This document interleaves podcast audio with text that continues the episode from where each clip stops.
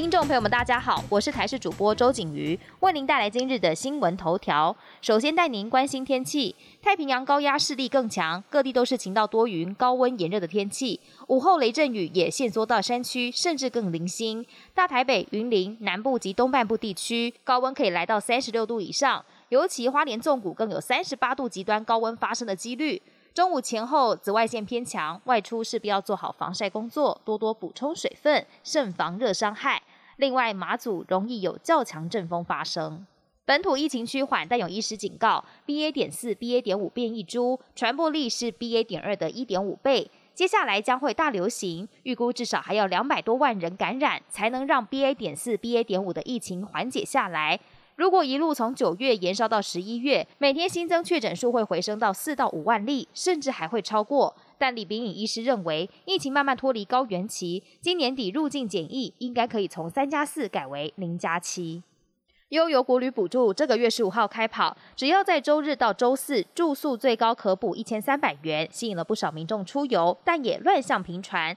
像是网红布莱恩分享自身经历，他找到肯定一间民宿，想要使用国旅补助，对方却回他有国旅补助的房间已经没了。另外还有民众想用国旅补助订房，却发现业者以房型原价再扣除国旅补助，疑似是变相哄抬价格。更有网友想要订澎湖民宿，原先双人房价位一晚一千六百元，业者一听要用国旅补助，立刻变成一千八百元。国际议题来关心，英国金融时报十九号抢先报道，美国联邦众院议长佩洛西将在八月率团访台。美国总统拜登二十号回应表示，军方目前认为时机不宜，更透露预计十天内会跟中国国家主席习近平透过热线电话对谈。至于重点是否放在美中关税议题以及台海紧张局势，拜登则拒绝透露。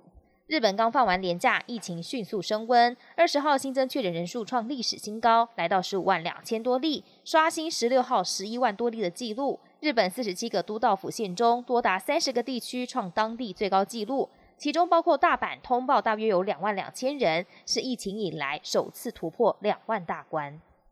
乌克兰第一夫人欧莲娜二十号在美国国会发表演说，呼吁各国提供更多武器来协助乌克兰对抗俄国的饥饿游戏。同一时间，俄国外长回呛，西方持续援助乌克兰长城炮火，已经迫使俄方改变策略，打击范围不会再只限于顿巴斯地区，还强调就目前情势而言，和谈已经没有任何意义。